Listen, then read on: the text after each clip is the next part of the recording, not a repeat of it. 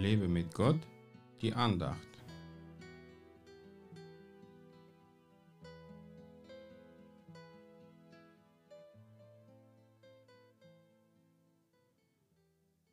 Und Jesus trat zu ihnen und redete mit ihnen und sprach, Mir ist alle Macht gegeben im Himmel und auf Erden.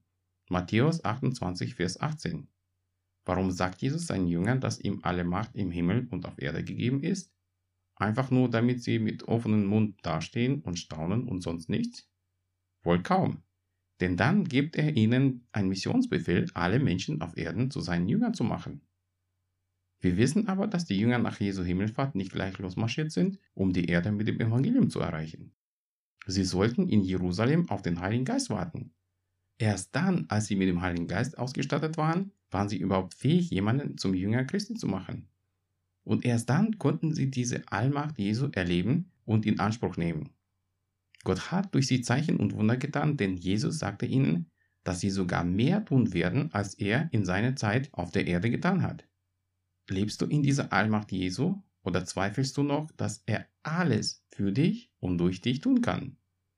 Sag nie, ich kann das nicht, sondern sag, ich bin zwar machtlos, aber Jesus, an den ich glaube, kann alles, was ich nicht kann.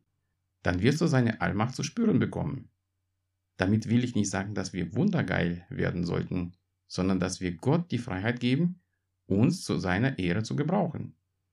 Wir sollten immer im Hinterkopf behalten, dass Jesus Christus, wenn er das nun ist, dann kann er wirklich alles. So kannst du als Kind Gottes das Wort unmöglich eigentlich vergessen. Denn alles ist möglich dem, der an den glaubt, dem alle Macht im Himmel und auf Erden gegeben ist. Wenn Jesus allmächtig ist, dann sollte auch in deinem Leben alles möglich sein. Glaube nur. Gott segne dich. Mehr Andachten findest du unter www.lebemitgott.de. Ich freue mich auf deinen Besuch.